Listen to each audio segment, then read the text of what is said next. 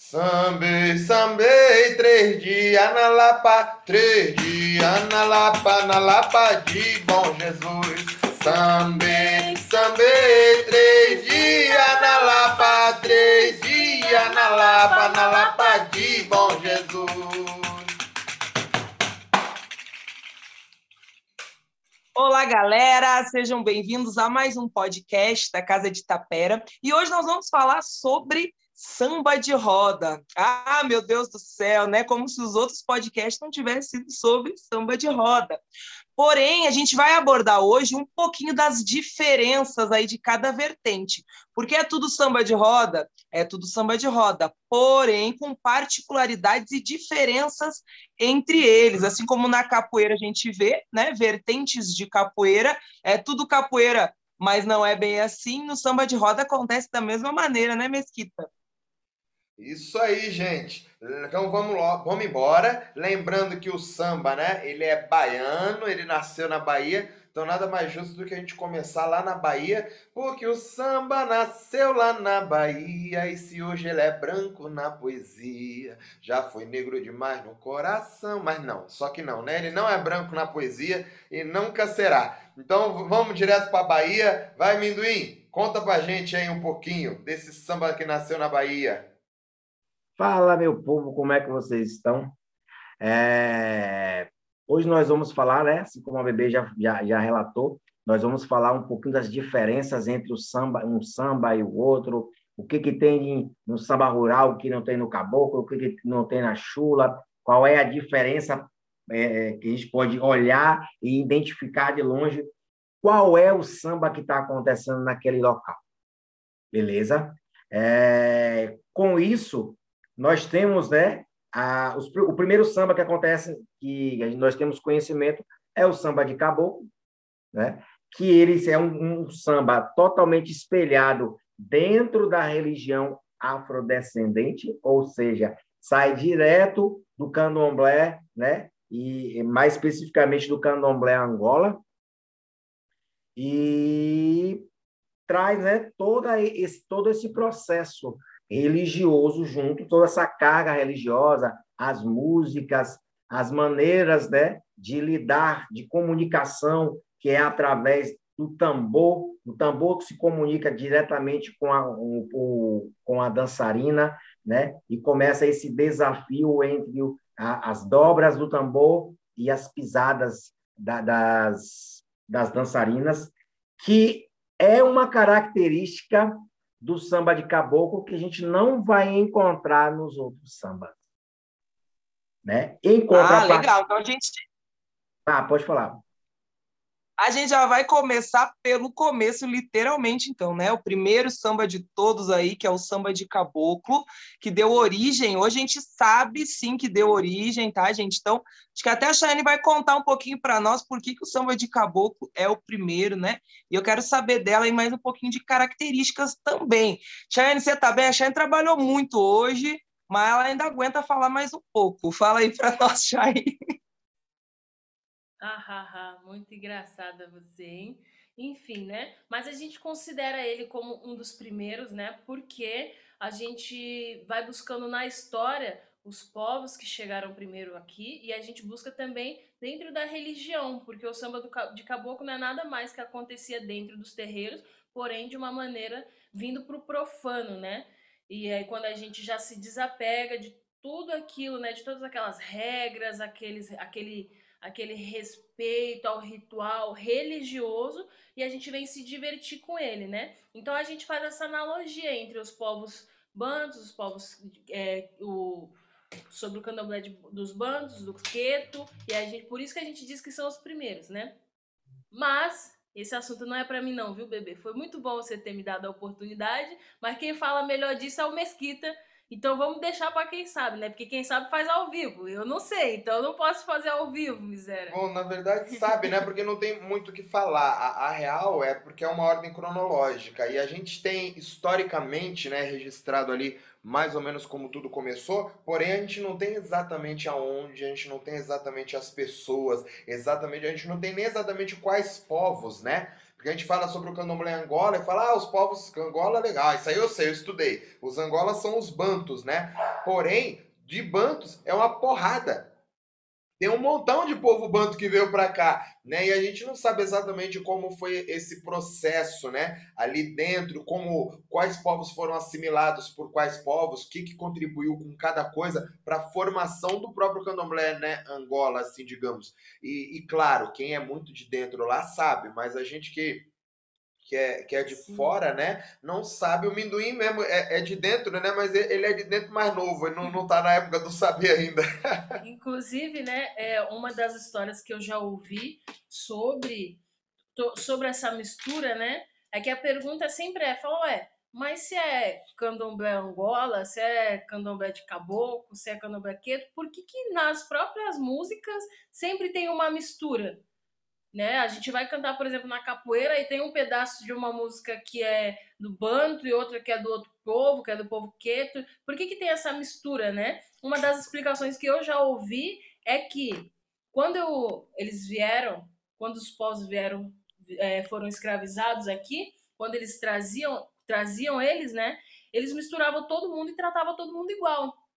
Não existia, tipo assim, ah, esse escravizado veio de tal região, esse veio da outra. Fala, não, juntava todo mundo no mesmo navio, no mesmo barco lá, e era todo mundo, todo, todo mundo escravo, acabou. Sim, na verdade, né? eles, eles separavam até propositalmente, né? para não ter pessoas da mesma etnia juntos, assim você dificulta a comunicação e naturalmente você evita rebeliões, revoltas, fugas combinadas, você evita Sim. muita coisa, né? Você literalmente tira a identidade daquela pessoa porque ela não tá com os iguais a ela naquela situação de merda. Ela tá na situação de merda totalmente sozinha. Então isso também faz parte da estra... fazia parte da estratégia, né?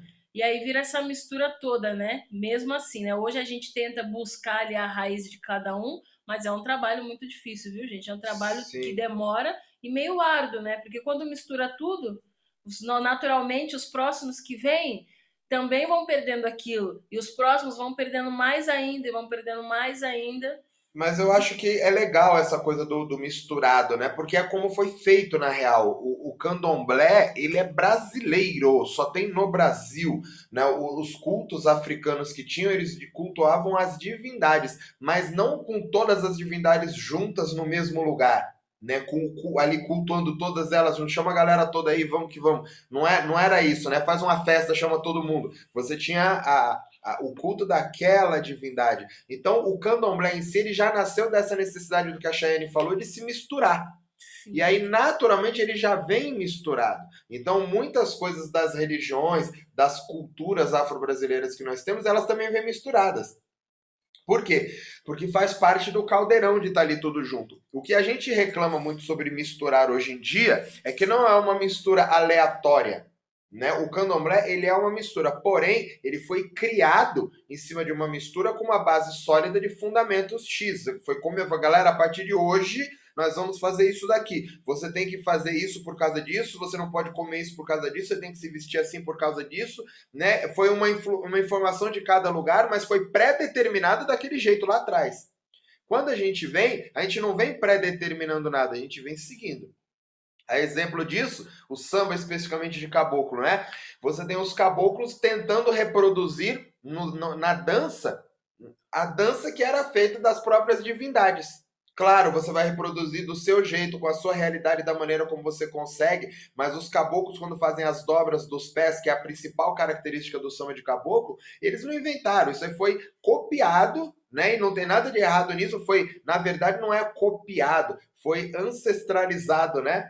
Por já vindo de, dessa passado, coisa. Né? Passado foi passado. Eles viram os mais velhos, as divindades fazendo, e falou, pô, vou começar a fazer isso também. E naturalmente esse processo da, da porrada do tambor com o pé, que é a principal característica do samba de caboclo. E aí você tem outras vertentes que vieram depois disso, né? A exemplo aí que o Minduim falou do próprio samba rural, que aí teve um outro processo de criação, você tem a chula, que é um outro processo de criação, você tem um monte de samba diferente lá no sertão, que é um outro processo de criação, e é isso que a gente vai falar agora um pouquinho. Então eu acabei de falar um, um pouco aí na ordem cronológica sobre o samba de caboclo, né? E o que que vem agora, bebê?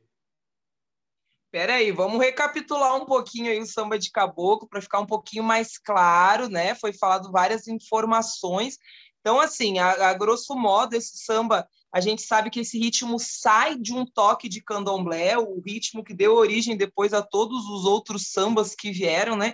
Então, por isso que a gente sabe que esse é o mais antigo aí, o, um, nos primórdios, né? O que veio primeiro. E a comunicação da sambadeira ou do sambador com o tambor vem reproduzindo aquela, aquela comunicação ali dos caboclos com o tambor, né? Não reproduzindo de maneira idêntica a pisada, porém a importância, né? Então, reproduz aquela importância de pisar ali nas dobras do tambor. Então, cada pessoa tem a sua maneira de fazer. E uma, algo que eu acho bem legal também a gente abordar é que dentro dessa vertente existem subdivisões também. Porque caboclo também não é tudo igual, né? Isso acaba vindo para as cantigas e vindo para a maneira de dançar. Então, tem lá, tem caboclo de couro, que são os boiadeiros, os vaqueiros, né? Aí tem os caboclos de pena, que são os indígenas aí mais do mato ali mesmo, né? Porque mesmo os boiadeiros têm misturas indígenas, a gente sabe aí dessa, dessa junção que foi, né? E também tem outras linhas espirituais que vêm no samba também, como foi os marujos, os marinheiros, que foi falado num podcast aí com o Varão, quem procurar aí encontra, né? Então, existem todas essas diferenças aí dentro desse samba que é de caboclo porém vão ter linhagens aí, né, que também vai influenciar. E eu queria saber de vocês, não sei se o mestre Minduim ou vocês dois aí, quais são as regiões na Bahia assim que, que deve ser mais forte hoje, que a gente sabe que muito se misturou, né? O samba andou por muitas regiões, mas onde o samba de caboclo ele tem mais influência, falando de regiões baianas. É a região do estado da Bahia, né? Porque na real, por mais que a gente a gente não se assuma e não se coloque, isso aí tá dentro de tudo, né? O tempo todo, porque gente, por mais que a gente tenha como referência o samba chula no recôncavo, você tem um candomblé fortíssimo, fortíssimo, for, muito forte no recôncavo baiano inteiro. Inclusive casas tradicionalíssimas assim antigas, a própria Sociedade da Nossa Senhora da Boa Morte, né, também. Então você tem uma coisa muito forte com o candomblé em todo o recôncavo, assim, de ser muito forte de verdade. Tão forte quanto Salvador. Né? Acontece que nessas outras regiões se desenvolveram outros tipos de samba, né? até por conta do, do trabalho ali manual, trabalho rural. E em Salvador, pela falta exatamente do trabalho rural, por ser uma cidade grande, você não teve um desenvolvimento desses outros sambas, porque não é a realidade, né? Que nem o samba rural. O samba rural é a realidade do povo ruralista. Quando você está na cidade grande, você já não tem mais essa influência. Então, naturalmente, alguns sambas que se desenvolveram nos interiores não se desenvolveram em Salvador. E aí ele tem, digamos assim, uma força maior no que ele sobrou para ele ali, que é o samba de caboclo, e naturalmente a criação da própria cidade grande, que é o samba duro. Certo? Acho que é até um pouco injusto a gente tentar fazer isso, né? Tentar determinar um lugar, denominar um lugar, por quê? O processo ele se repete. Qual o processo, né? Assim como todos os povos foram misturados, quando a gente fala em samba na Bahia, tudo é samba. Eles lá mesmo, eles não têm né, esse hábito de falar, não, aqui é samba tal, ali é o samba tal. Não, lá é tudo samba, porém, cada região é do próprio povo ali, né, da população ali, como eles vão fazer. E por mais que seja samba, a bebê não pode vir aqui na minha cidade cantar igual ela canta na dela, porque é tudo samba. Mas aqui na minha cidade o samba é assim, eles não, não tem essa regra, nessa né, denominação, essa coisa que nós temos aqui. Isso é um processo que a gente veio entendendo mais para frente e ainda e é um processo de respeito com cada lugar né? É tudo samba, mas só que aqui nesse lugar, por exemplo, são as mulheres quem predominam, né? Quem fazem ali. Aqui são os homens quem cantam, quem fazem. E aí a gente vem respeitando essa história do lugar em si. Legal, então existe né, essa influência de regiões, porém nem sempre a nomenclatura vai ser tão explícita ali, né, tão demarcada como a gente faz hoje, até por um princípio de metodologia para conseguir identificar, né? Mas a gente sabe que na prática muitas vezes não existe a nomenclatura, como a Shane falou, é samba e é samba, né? Mas o Mesquita já deixou escapar ali o nome de um samba que agora eu quero perguntar, que é samba duro. Como assim samba duro? Porque você deixou escapar essa, esse termo aí agora a gente quer saber. O samba duro porque não é mole, né?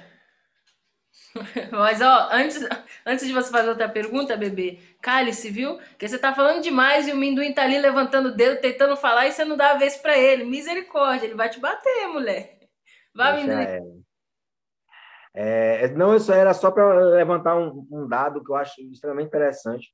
É, eu tinha um, um, um amigo que ele trabalhava numa dessas, dessas, dessas vertentes aí do, do, do governo do estado, em que ou eles, eles fizeram uma pesquisa e eles constataram que em, na Bahia toda a toda a cidade, é, vilarejo, qualquer coisinha que junte mais de 15 casas, existem duas manifestações culturais. Uma é o rapaz da capoeira, no mínimo, é um rapaz da capoeira, e a outra é o candomblé. Então, assim, o candomblé ele acaba chegando na Bahia e espalhando em lugares que não tem tradição de samba. O samba que acontece é o samba de caboclo. Entendeu? É isso, samba de caboclo é viola e ganzá, o minduim. Bate na mão aí e continua a explicação, porque a bebê quer saber do samba duro. Oxe, ela perguntou a você, não foi para mim, não. Ah, foi para mim, é. então foi para a Chayane, não é, Chayane? Que isso, foi para mim não, foi para ela mesmo, vai tá beber. Bom. Samba duro, gente, foi aquele samba que foi criado em Salvador, né? É, na verdade, é meio estranho de afirmar em Salvador, né? Porque o processo de carnaval e festa acontecia em todos os lugares, e como o Minduim falou, o, o, o candomblé tem em todo lugar, né? Mas o samba duro é o processo daquele samba que saiu do religioso e ganhou as ruas. E quando ele ganhava as ruas? Nas grandes festas, né? Carnaval, a festa de São João, que é gigantesca em todo lugar, principalmente em Salvador. Então, em Salvador, ele acabou ganhando essa força maior porque o carnaval é maior, né? Você junta mais gente, São João é mais forte. E aí é um samba que ele traz essas características do, do samba de caboclo, porém sem a parte religiosa. Então o que, que sobrou? As cantigas. Sobrou as cantigas e aí você tira a parte do ritual, né? Porque passa a não fazer mais sentido um monte de regra para uma galera de fora que tá ali no carnaval, um monte de gringo que não entende. Então aqueles signos que a gente tem de comunicação passa a não fazer mais sentido. Então eles criam um novo samba exatamente para se divertir, para fazer a festa. E é para isso, essa é a função. E aí você começa a ter um monte de música cantando para as meninas, música de galanteia. Você, o, o, carnaval ele é naturalmente por si só uma festa mais sensual, né? Isso é desse jeito. Então isso acabou influenciando muito também e aí os caras têm muita música cantando, é fala da bunda da mulher, fala das pernas da mulher que vai pegar a mulher, não sei pra onde. Começam a vir esse tipo de música que não fazia sentido naquele outro samba, por ser religioso e por ter um fundamento. Aí o samba ele vem na contramão disso. Fala, galera, aqui é um samba que pode tudo. Vocês podem vir aí, nós vamos se dividir. O que a gente quer é cantar. Ah, qual que é o instrumento que tem no samba duro? O que você tiver aí, você vai botando no meio e tá tudo certo. Porque aqui não é negócio de frescura, de que tudo pode, isso aqui não pode. Não tem frescura aqui. Aqui a gente vai cantar, pode o instrumento que quiser, entra quantas pessoas quiser sambar no meio, não tem problema. Porque não foi um samba criado nessa ideia. Foi um samba criado para se divertir. Então é um outro processo de samba que, digamos assim, ele passa a não ter um ritual. O que, que é o ritual? São coisas pré-estabelecidas, né? São, são combinados, pré-determinados antes, que a gente já sabe que a gente não pode fazer ali naquele momento. E o sambador ele não tem muito isso, né? Porque ele vem numa outra ideia, numa outra concepção, certo? Bom, hein? Então só aí a gente já tem dois, hein? De que é tudo samba, é tudo samba, mas samba de caboclo é samba de caboclo, samba duro é samba duro. E depois disso, né? Não sei se ao mesmo tempo ou se tem uma ordem cronológica, a gente tem o samba rural, né, mestre Minduim? Inclusive, a gente tem podcast inteiro falando sobre samba rural. Quem está ouvindo esse aqui ou assistindo ainda não foi lá procurar, né? Que tiver curiosidade sobre o assunto inteiro mesmo, tem acho que dois podcasts sobre samba rural aí, né, mestre? Como é que é então aí? Como que a gente diferencia o samba rural? Bom, bebê, o samba rural, ele é o samba que mais abraça, né? Ele é o samba que mais aceita, mas em contrapartida, ele tem umas características muito fortes. Por exemplo, a linguagem utilizada é toda é, relatando a, a vida do sertanejo, a vida das pessoas da roça, é, suas manifestações culturais, seus trabalhos, os plantios, as colheitas, tudo isso é relatado na, no, no, samba rural. Então, essa é a característica mais forte que a gente tem no, no samba, no samba rural, é essa, uma, essa linguagem de, utilizada nas músicas, né? Também temos a comunicação que, em vez de ser entre o tambor e a, os pés das dançarinas, as dobras, né, da dançarina, no samba rural a comunicação é feita direta pelo cantador. O cantador ele dita, é, ele canta na o que ele canta na música é para as pessoas entenderem como tem que agir, como tem que fazer as coisas. Então essa comunicação ela é muito forte e é direta através da música. É tanto que, por vezes, as pessoas até ficam competindo, né? disputando para ver quem canta mais, quem tem mais música para poder estar tá conduzindo samba durante mais tempo. Né? E eu eu vejo também, né, até queria confirmar isso, que também tem subdivisões aí no rural, acho que de acordo com cada cidade, não sei se é com cada região, né, como é que funciona isso, é diferente, então, cada cidade que você vai aí no sertão vai ter alguma característica? Sim, ah, o samba rural ele vai ter é, formas, né, o seu ritual um pouquinho adaptado, dependendo da região, e a, mas a coisa assim mais forte que eu percebo, bebê, é a questão do, da maneira, da entoada utilizada. As pessoas conseguem identificar a outra, o local da onde a outra veio ou de onde ela aprendeu, através da maneira que ela entoa a música. Né? Regiões onde o aboio é mais forte, as pessoas têm mais influência no aboio. Regiões onde, onde o, o, as batas são mais fortes, elas, elas vão estar mais vivas dentro da música. E tem regiões, por exemplo, como Serrinha, né, que de Serrinha você vai para todos os lugares, onde você encontra um pouquinho de cada coisa, né? E eles conseguem ter, mas mesmo assim, quando eles estão falando sobre um assunto, eles não saem misturando tudo, não. Eles falam um assunto por vez. Só que a maneira também de cantar de Serrinha, o jeito que a pessoa entoa, também é um pouquinho diferente e isso ainda e, é, as pessoas conseguem identificar entre elas a região de, de das, da pessoa que está cantando. Bom, então só aí no rural a gente já viu que também tem essas subdivisões, né, como o mestre falou, então vai, provavelmente vai mudar instrumentos também, dependendo da região, vai mudar do que fala e como fala, né, e como canta.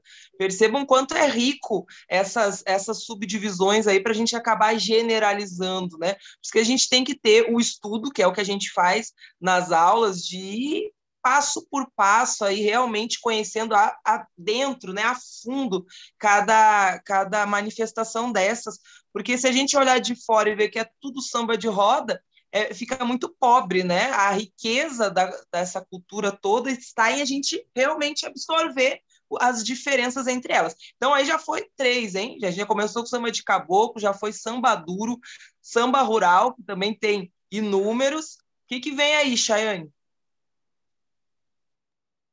Acho que faltou samba chula, né? Você não gosta dele, não, é? Esse aí é o preferido é que... Anitta, porque canta bonito, tem relativo, tem viola, não ah, tem bom. comunicação com tambor, tem comunicação Conte mais, fale mais. Tô contando, tô contando, né? E o que mais, né? Tem lugares que o samba chula, ele vai ser feito com o relativo, né? Onde há uma pareia canta a chula, outra pareia canta o relativo, e tem lugares que ele só tem a chula em si, né? A chula é uma história, viu, gente? A chula é uma historinha ali que eles contam de algo que aconteceu, de algo que eles viveram, de alguma coisa que eles viram, e o relativo é algo que relata aquela história. Então não pode ser qualquer relativo, qualquer resposta, precisa ser algo que faça sentido com aquela história, né? É um dos fortes do samba chula, por exemplo, é a viola, as pareias. O que são as pareias, né? As pareias são as duplas que cantam, né, que fazem, que não pode ser qualquer pessoa, precisa ser ali pessoas que já estão juntas há um bom tempo, que elas consigam treinar juntas, né, ensaiar juntas e fazer, porque um precisa estar na nota do outro. Então, dificilmente você vai ter uma pareia que eu chegue no samba agora e vou fazer uma pareia com mesquita. Nunca fiz isso, fica é um pouco meio complicado, até porque o mesquita não ia dar muito certo, não, né, mesquita? Acho que não, né? A cantar samba chula acho que não ia dar não, muito certo, não. não. Eu não presto pra isso. né? Então a gente tem essa brincadeira também com as pareias tem uma comunicação com o pandeiro e o brilho todo tá ali, né? Entre a chula e o relativo. A mulher, ela samba também. Ela tem um momento de sambar, né, dela, ela não pode sambar a qualquer momento na chula, porém, a comunicação dela é bem diferente da do samba de caboclo e não é tanto tempo, né? Não é tão brilhantoso assim quanto os outros, porque não é o foco naquele momento, o foco é outro. Então, é uma das, um, um dos sambas aí bem diferentes que a gente tem em relação a isso, né? Em relação à dança, por exemplo, né? As músicas coreografadas que a gente tem no samba rural, que a gente tem no samba de caboclo ali, né? Essa brincadeira toda, normalmente, né, na samba chula não tem. A mulher pode ali tentar representar o que foi cantado, né, naquela chula, naquele relativo, porém é bem difícil. É bem difícil a gente achar em algum lugar que tenha isso. E o samba chula, ele também é, ele foi tombado aí, né, como samba do recôncavo. Então muitas pessoas ouvem falar o samba do recôncavo e normalmente está faz, tá se fazendo uma associação ao samba chula, né? Não quer dizer que no recôncavo não tenham outros sambas, porém ficou muito forte essa imagem da chula ali no recôncavo, né? Uh, e eu queria saber sobre o tal do samba corrido, porque daí muitas pessoas fazem samba e falam, ah, o samba que eu faço aqui é corrido. Dá vontade de pegar as coisas e sair correndo, né, daquele samba. Bota birimbau, fala que é samba corrido depois da capoeira, bota timbal, é samba corrido.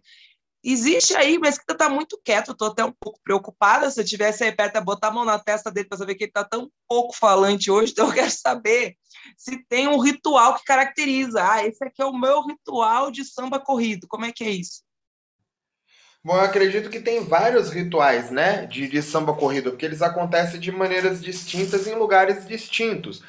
É, só para a gente não perder a linha de raciocínio, a Shane falou aí sobre a, a chula, que ela vem com uma pareia, né, que canta a chula, e outra pareia que canta relativo. E aí ela disse que tem lugares que não tem, tem, tem chula também que não tem o relativo, né?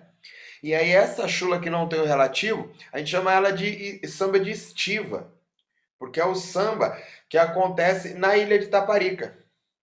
Então é uma também é chula, porém traz uma outra característica né? Porque a ilha também faz parte do Recôncavo, porém a ilha é uma a ilha de Taparica, né? É um lugar meio meio diferente por diversos motivos, né? Que, que vem desde a época do, do suposto descobrimento do Brasil já. Então ela já ela já foi criada de uma maneira diferente. Então ela tem uma cultura própria dela.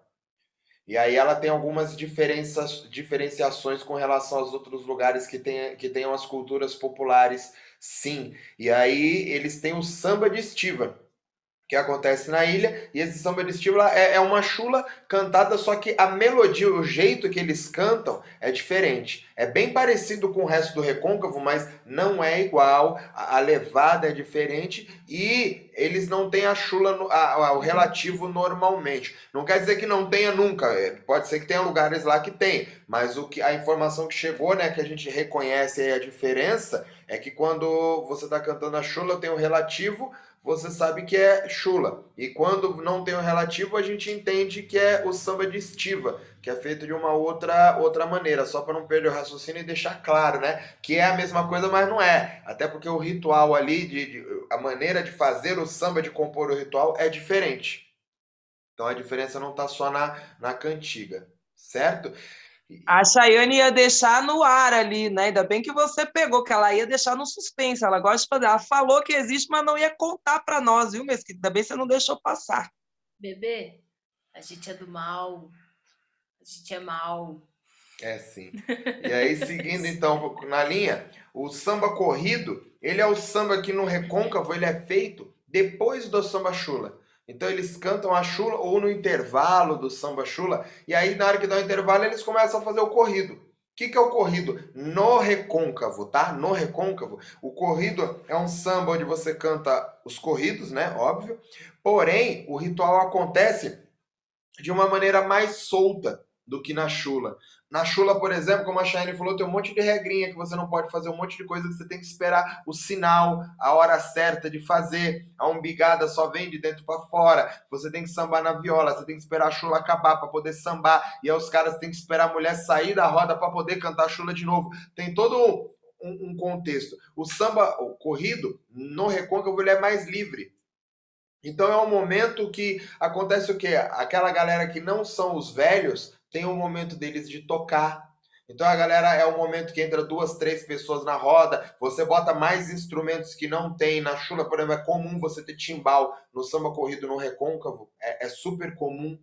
Então eles têm outros instrumentos que eles vão colocando, porque eles não são presos ao ritual, porque eles entendem que o ritual ali, feito sério, é o da, do, da chula. Né? E, e, o samba corrido ele vem nessa ideia ali da descontração. Então é um momento que tanto que você vê que tem muita mulher no recôncavo que canta, né? A gente tem essa, ah, as mulheres não cantam, as mulheres cantam pra caramba no recôncavo, muita. Só que você vê as mulheres cantando muito corrido.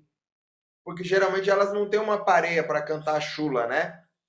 E aí a gente tem ainda, além disso, uma série de questões políticas né, e sociais, mas por conta disso, você tem esse processo todo do samba corrido. Então é um samba que é mais festivo, é um samba que é mais alegre, vai cantar um monte de coisa, que aí você tem muita coisa cantada de samba duro também, que entra ali no samba corrido, que é meio que misturado, porque o samba duro também canta um monte de corrido, né? Então é o processo como acontece no recôncavo. Então esse é o samba corrido do recôncavo, certo? E tem também os sambas corridos, a maneira de cantar, né, que são os corridos dentro aí do samba de caboclo, do samba rural, também entra, né, não como um ritual. Então não dá, acho que para a gente classificar exatamente o samba corrido como um ritual específico. Ele perpassa aí por vários rituais, ele está presente dessa maneira de cantar, né? Inclusive na capoeira, que aí deixa de ser samba corrido, passa a ser só corrido, mas não deixa de serem os próprios sambas que foram parar na capoeira aí através dos nossos mestres antigos, né? Que também estavam nos ambientes de samba e acabaram trazendo para nossa capoeira. Então, dentro dessas divisões aí de rituais mais determinados, eu penso que o corrido não entra como um ritual, mas ele perpassa em todos os rituais, né? Como algo incomum aí. Sempre vai ter aquele momento ali que você vai estar cantando corrido e a resposta para um corrido sempre vai ser outro corrido, né? Que daí vai encaixar melhor e por aí vai. Então a gente falou de caboclo, samba de caboclo, samba duro, samba rural, samba chula, samba de estiva aí dentro do samba chula, né? E qual é essa questão dos sambas corridos? Eu acho que é isso, né? Ou tem mais, viu? Porque se tiver mais, vocês estão escondendo de mim. Porque eu sei de uns aí que a gente não fala porque é segredo das aulas, que tem uns escondidos numa cidadezinhas aí que a gente traz, mas daí já esse daí é escondido, né? É, então, mas se é escondido a gente não pode falar. Então acho que por hoje deu, né? É isso. Valeu, galera. Obrigado. Espero que vocês tenham gostado. Foi muito bom. Obrigado, bebê. Obrigado, Minduim. Obrigado, Chayenne. Fui!